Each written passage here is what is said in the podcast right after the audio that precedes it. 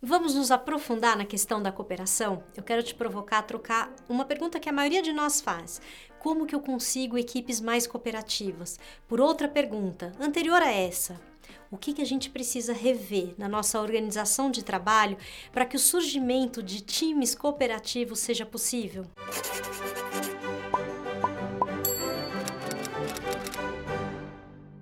Essa pergunta é muito importante, porque como você vai conhecer aqui nesse episódio, a organização de trabalho como a gente tem hoje tem características que por si sós elas jogam contra, elas atrasam a formação de times cooperativos. Richard Sennett, sociólogo e historiador dos Estados Unidos, acredita que as nossas capacidades cognitivas e emocionais são muito maiores do que a gente pode pensar e que a sociedade, as organizações, as escolas, as instituições políticas, quer dizer, toda a organização social que nos cerca, tudo isso junto impuria limites limites aos nossos recursos. O mesmo acontece com a nossa capacidade de cooperar, que pode ser muito maior e mais complexa do que a gente conhece hoje com essas organizações que a gente tem. Então, o que precisamos mudar na nossa organização do trabalho para que a gente possa cooperar mais? Para tentar responder essa pergunta, primeiro a gente vai conhecer o que Sennett chamou de triângulo social, que para ele é fundamental para fortalecer equipes cooperativas. Ele conta que quando ele ainda era um jovem sociólogo, ele fez muita pesquisa de campo nas fábricas de Boston e que lá ele encontrou várias equipes, muitas equipes eficazes em termos de cooperação.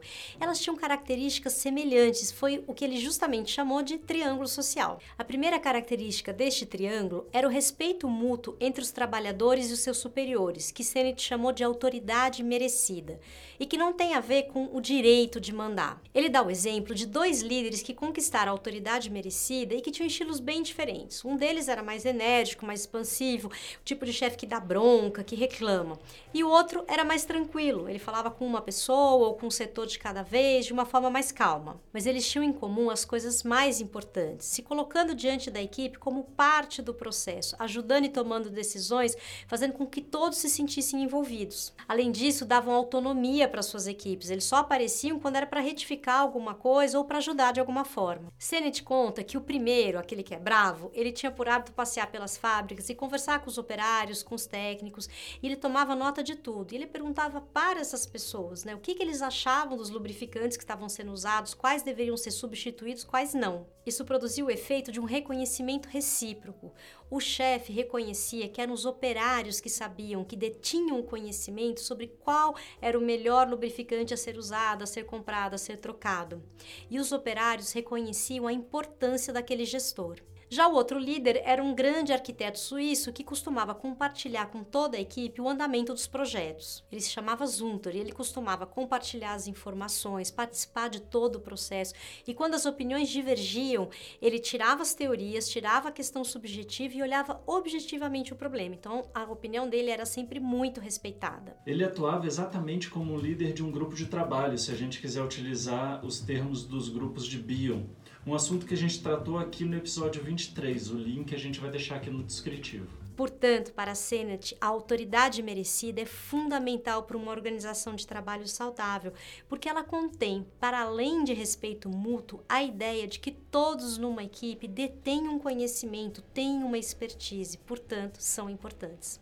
Aqui entre nós, vou fazer uma tradução, porque isso aí que ela acabou de falar quer dizer que às vezes a gente não coopera, porque lá no fundinho, sabe, no fundinho, tem assim um sentimento de que o outro não sabe tanto quanto a gente, não é tão bom quanto a gente. Ó, dureza essa notícia. A segunda característica do triângulo social é a possibilidade da formação de redes de cooperação informais, que dependem tanto da capacidade dos indivíduos quanto das condições que a organização do trabalho provê. Sennett fala sobre isso quando descobriu o erro de Adam Smith em A Riqueza das Nações. Esse livro é importantíssimo na história da economia liberal e a gente sempre vê alguém recorrendo a ele nos debates políticos. Para Sennett, o erro de Adam Smith foi apoiar sua descrição do local de trabalho como um local monótono do ponto de vista das relações. Tenho cá para mim que eu não sei se isso foi um erro, tá? Ou se ele quis não ver. Porque quando você decide isso, você cria um mundo de um jeito, né? E não de outro. Se Adam Smith viu, vou falar.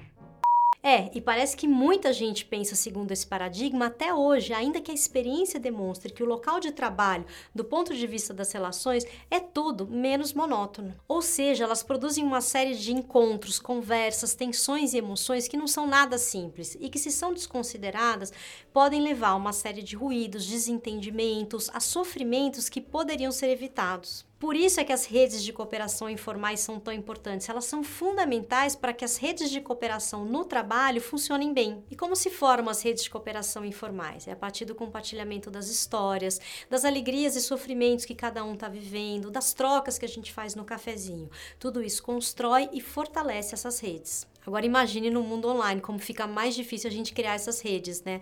Mas isso é assunto para outra hora. Se você quiser pensar mais especificamente sobre esse tópico, dá uma olhada no nosso episódio 11, onde a gente apresenta a experiência narrativa compartilhada, a Erfahrung, que também tem efeito para a criação dessas redes cooperativas informais. E na terceira ponta do triângulo social está a capacidade de trabalhar de maneira cooperativa em situações de crise, independentemente do grau hierárquico ou de qualquer outra questão de relação que as pessoas tenham entre si.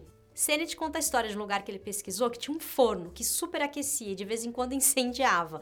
Então todo mundo parava o que estava fazendo e ia apagar esse incêndio. Não importava se era o executivo ou um trabalhador braçal. Quem comandava essa operação toda eram os trabalhadores que operavam os fornos. Ali na emergência eles eram os melhores líderes para a situação. A história da organização do trabalho mostra o enfraquecimento desse triângulo social ao longo do tempo, através de pequenas ou grandes transformações na sociedade e nas empresas. E é isso que vai nos impactar nos dias de hoje e dificultar que a gente tenha equipes cooperativas. Para compreender essas mudanças fundamentais, a gente vai pedir licença para te levar para um passeio por assuntos importantes que fizeram com que a gente tenha essa configuração que a gente tem hoje.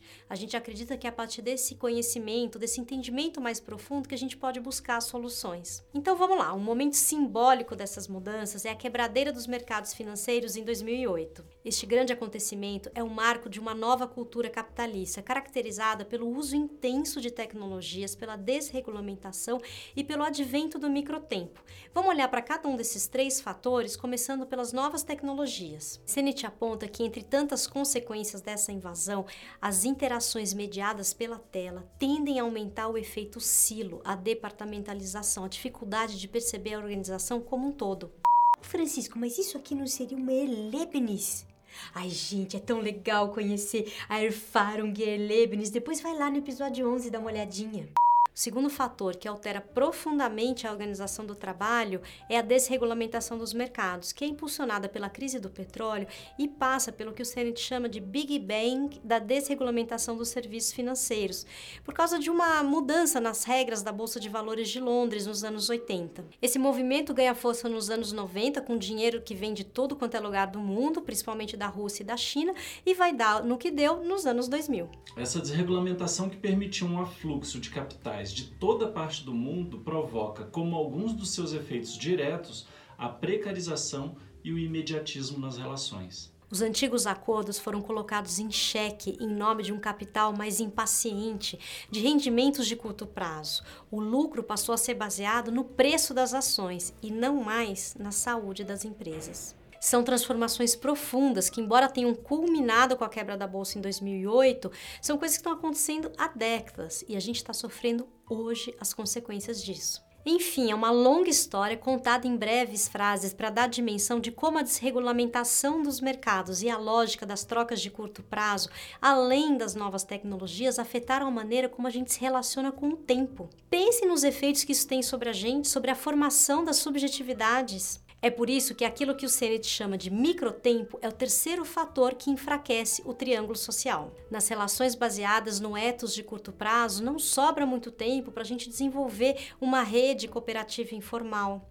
Ou então para a gente ter respeito mútuo, reconhecer a autoridade, menos ainda para aprender a resolver uma emergência de forma cooperativa. O tempo de curto prazo reestrutura o trabalho e o trabalho de curto prazo reforça o sentimento de insegurança. Saber de tudo isso pode nos dar elementos para criar times cooperativos. Se você trabalha numa empresa e quer formar um time mais cooperativo, uma equipe de alta performance, você pode ter mais sucesso, ser melhor sucedido, melhor sucedida vida se você pensar que é preciso ir além da cooperação formal, aquela que a gente se junta para bater uma meta. Isto é, a equipe é muito boa em bater metas, mas é precária no desenvolvimento de relações verdadeiras. Para ter um time cooperativo no trabalho, é preciso que esse time tenha uma rede de cooperação informal. Você precisa se envolver e liderar para o grupo de trabalho. E é preciso erfarum, é preciso tempo o desafio é grande e a gente não tem todas as respostas para superar essas dificuldades, especialmente em um mundo pandêmico que segue esse ethos do microtempo. Mas a gente acredita que conseguir pensar em ações que reforcem o triângulo social já é um bom começo. Semana que vem a gente volta com o terceiro e último episódio da série sobre cooperação. Quais são as competências que a gente precisa desenvolver para ser mais cooperativos? A gente te espera sexta que vem. Até lá!